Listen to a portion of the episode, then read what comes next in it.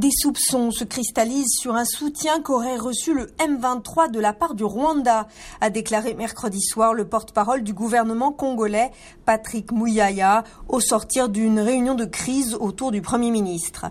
Au même moment, à Malabo, où étaient réunis les ministres des Affaires étrangères, en prélude à deux sommets de l'Union africaine prévus en fin de semaine en Guinée équatoriale, le chef de la diplomatie congolaise, Christophe Lutundula, n'a pas mâché ses mots. Le Rwanda, je le dis sans hésitation, a attaqué le camp de Rumangabo, importante base des forces armées de RDC à une quarantaine de kilomètres au nord de Goma.